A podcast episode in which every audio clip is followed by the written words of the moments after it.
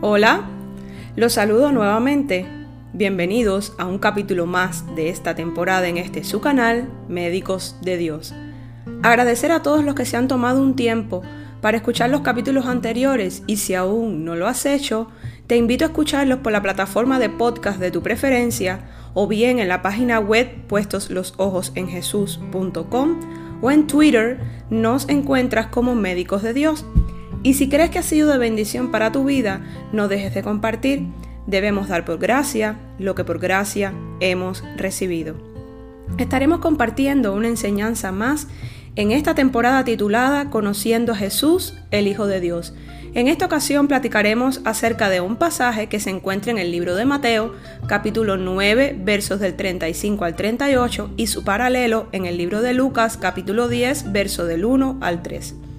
Hemos titulado esta enseñanza La cosecha abundante. Son pocos los obreros, Mateo 9 del 35 al 38. Y me permito leer. Jesús recorría todos los pueblos y aldeas, enseñando en las sinagogas, anunciando las buenas nuevas del reino y sanando toda enfermedad y toda dolencia. Al ver a las multitudes tuvo compasión de ellas porque estaban agobiadas y desamparadas como ovejas sin pastor la cosecha es abundante, pero son pocos los obreros. Les dijo a sus discípulos, pídanle por tanto al Señor de la cosecha que envíe obreros a su campo. Después de esto el Señor escogió a otros setenta y dos para enviarlo de dos en dos delante de él a todo pueblo y lugar a donde él pensaba ir. Es abundante la cosecha, les dijo, pero son pocos los obreros.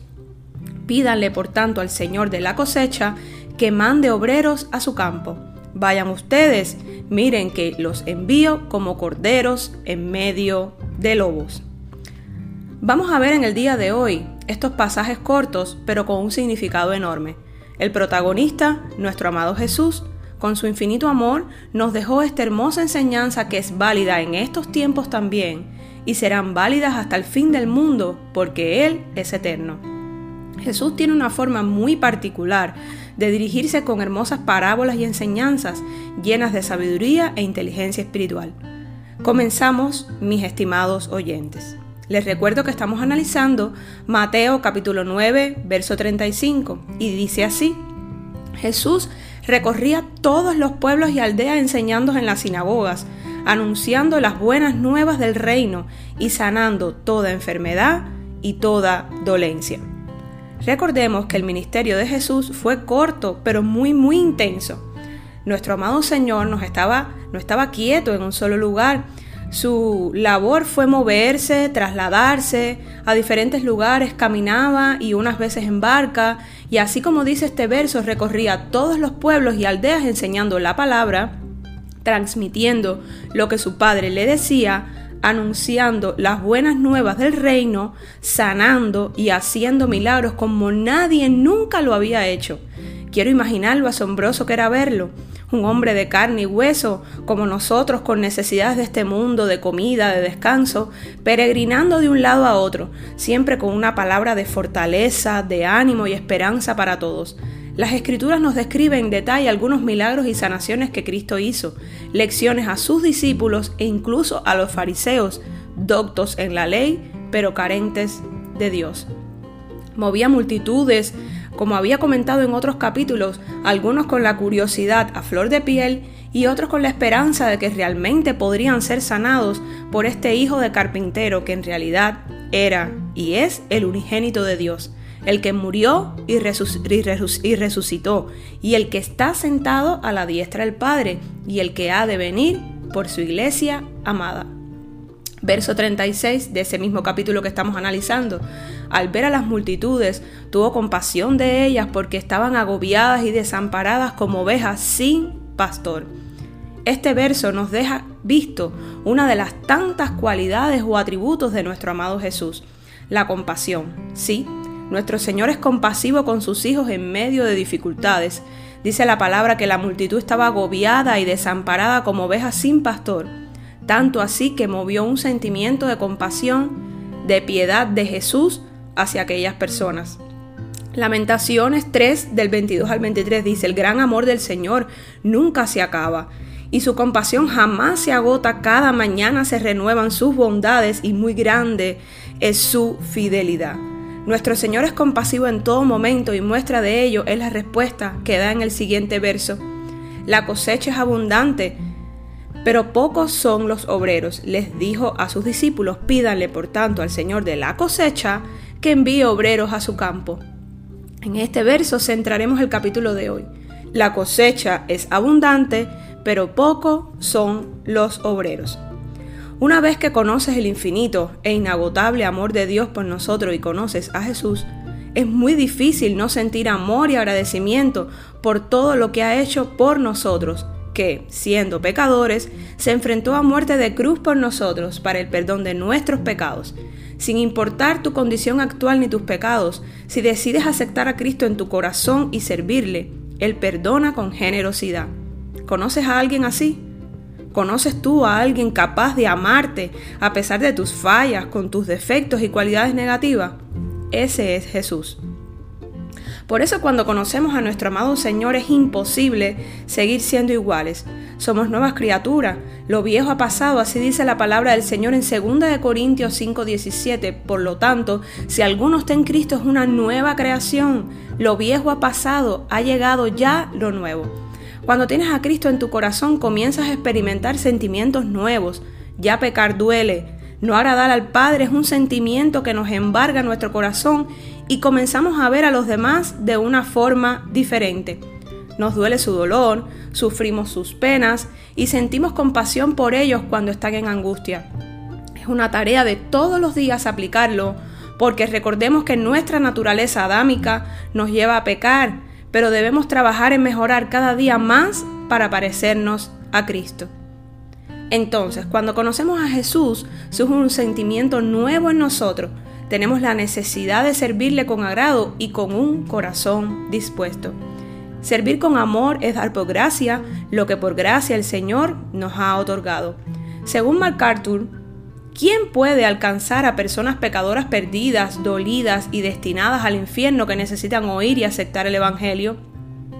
¿Quién les hablará de la difícil situación en que se encuentra y les mostrará la vía de escape? ¿Quién les platicará del amor, la misericordia y el poder de Jesús? ¿Quién les advertirá de los falsos pastores que cada vez de manera más profunda llevan a la oscuridad y a la desesperanza a estas personas? Sus discípulos deben rogar al Señor de la cosecha que envíe obreros a su cosecha. Los obreros de Cristo deben orar por más obreros. El Señor de la Mies es un título de Dios que representa su papel como juez. El Señor de la Mies es el juez de los salvos que estarán delante de Él en el día final y que serán condenados al infierno y nosotros debemos rogarle que envíe obreros para que con amor adviertan a los perdidos que formen parte de las cosechados para gloria eterna. Pero cuando oramos fervientemente porque el Señor envía a alguien, a esas personas no salvas, no podemos dejar de estar abiertos a que nosotros mismos podamos ser ese alguien. Es posible orar por la salvación de alguien mientras lo tenemos al alcance de la mano, pero cuando sinceramente rogamos al Señor que envíe a alguien a testificarle, nos ponemos a su disposición para convertirnos en uno de sus obreros en este ministerio. Cuando experimentas el amor de Jesús en tu corazón y recibes al Espíritu Santo, el cual mora en ti, sientes una necesidad imperiosa de contarle a todos lo que significa tener a Dios en tu vida, de su poder transformador, sanador, de su misericordia, gracia y salvación. ¿Sabes tú que hay muchas criaturas esperando una señal, una conversación, un abrazo? Personas necesitadas, carentes de afecto, pobres en espíritu, descarriadas, sin sentido de vida, con un vacío en su corazón que ni aún el dinero y las riquezas pueden llenar? Te hablo a ti, a ti que hoy estás desesperado, sin rumbo, viviendo una vida que no te lleva a ningún lado. Hay un nombre sobre todo nombre, el cual es Jesús, que está dispuesto a amarte, a sentir compasión por ti y a darte una vida eterna, un mundo mejor con Dios es posible. Basta que tú le creas y lo aceptes desde tu corazón. A esto se refería Jesús. La cosecha son todas aquellas personas ávidas de Dios en sus vidas y si te fijas, ¿cuál es nuestra realidad? ¿Dista mucho de aquella realidad de Mateo 9, 35 al 38? No, para nada. Un obrero aprobado es aquel que traza la verdad con rectitud frente a las falsas enseñanzas, evitando contener sobre palabras, porque esto conduce a la impiedad, sino que por el contrario tendrá que dar ejemplo del uso correcto de la palabra de verdad y además su vida transcurre de tal manera que no tiene nada de qué avergonzarse y que trata de agradar a Dios. Demos lectura a 2 de Timoteo 2, 14 al 19 y veamos qué significa un obrero aprobado por Dios. No dejes de recordarle estos, adviértele delante de Dios que eviten las discusiones inútiles, pues no sirven nada más que para destruir a los oyentes. Esfuérzate por presentarte a Dios aprobado, como obrero que no tiene de qué avergonzarse, que interpreta rectamente la palabra de verdad. Evita las palabrerías profanas, porque los que se dan a ella se alejan cada vez más de la vida piadosa, y sus enseñanzas se extienden como gangrena. Entre ellos están Himeneo y Fileto, que se han desviado de la verdad, andan diciendo que la resurrección ya tuvo lugar y así trastornan la fe de algunos. A pesar de todo, el fundamento de Dios es sólido y se mantiene firme, pues está sellado con esta inscripción. El Señor conoce a los suyos, aleluya. Y esta otra, que se aparte de la maldad todo el que invoca el nombre del Señor. Los obreros somos todos aquellos que llevamos la palabra del Señor, las buenas nuevas de salvación. Seguimos siendo pocos porque hay muchas personas en el mundo que aún no han oído hablar de Jesús y los obreros no alcanzamos para llevar la palabra a toda nación. A esto precisamente se refería Jesús y vayamos a Mateo 28 del 19 al 20 y cito, Por tanto, id y hacer discípulos a todas las naciones, bautizándolos en el nombre del Padre y del Hijo y del Espíritu Santo, enseñándoles que guarden todas las cosas que os he mandado. Y he aquí, yo estoy con vosotros todos los días hasta el fin del mundo. Amén. Aquí Jesús les está dando una instrucción clara a sus discípulos y esa instrucción cobra vida cada mañana, cada día en la actualidad. Debemos predicar de Jesús, el Hijo de Dios, Debemos hablar del hermoso regalo que nos dejó cuando partió con su Padre, el Espíritu Santo. Pero Pablo en Romanos 10, verso 14, se plantea un interrogante. Ahora bien, ¿cómo invocarán a aquel a quien no han, no han creído? ¿Y cómo creerán en aquel de quien no han oído? ¿Y cómo oirán si no hay quien les predique? ¿Y quién predicará sin ser enviado? Así está escrito. Qué hermoso es recibir al mensajero que trae buenas nuevas. De esto se trata. Debemos trabajar para el reino. Somos obreros de Dios. Servir con amor. Y te preguntarás, bueno, ¿y cómo iré de pueblo en pueblo llevando las buenas nuevas? En época de Jesús, sus discípulos y Pablo, la única forma de evangelizar era ir de pueblo en pueblo, aldea por aldea, para predicar acerca del reino. Hoy estamos viviendo una época, una nueva época, tenemos nuevos medios para llevar el Evangelio. Dios sigue siendo el mismo, su enseñanza no cambia, la palabra de Dios es la misma, pero los medios para llevar las buenas nuevas se han ampliado. Ya no tenemos que trasladarnos físicamente a las naciones. Tenemos acceso al Internet, plataformas digitales, aplicaciones, redes sociales, las cuales nos permiten llegar a los lugares más recónditos del planeta para llevar el mensaje de salvación como obreros aprobados. Una palabra de aliento en tu trabajo, en la calle, en el transporte público puede cambiar una vida. Sigamos trabajando para el reino. Recordemos que la cosecha es abundante y necesitamos obreros como tú, con un corazón dispuesto a servirle al Señor y ganar personas para Cristo. El Señor te bendiga y te guarde, el Señor te mire con agrado y te extienda su amor, el Señor te muestre su favor y te conceda la paz. Será hasta el próximo capítulo. Bendiciones.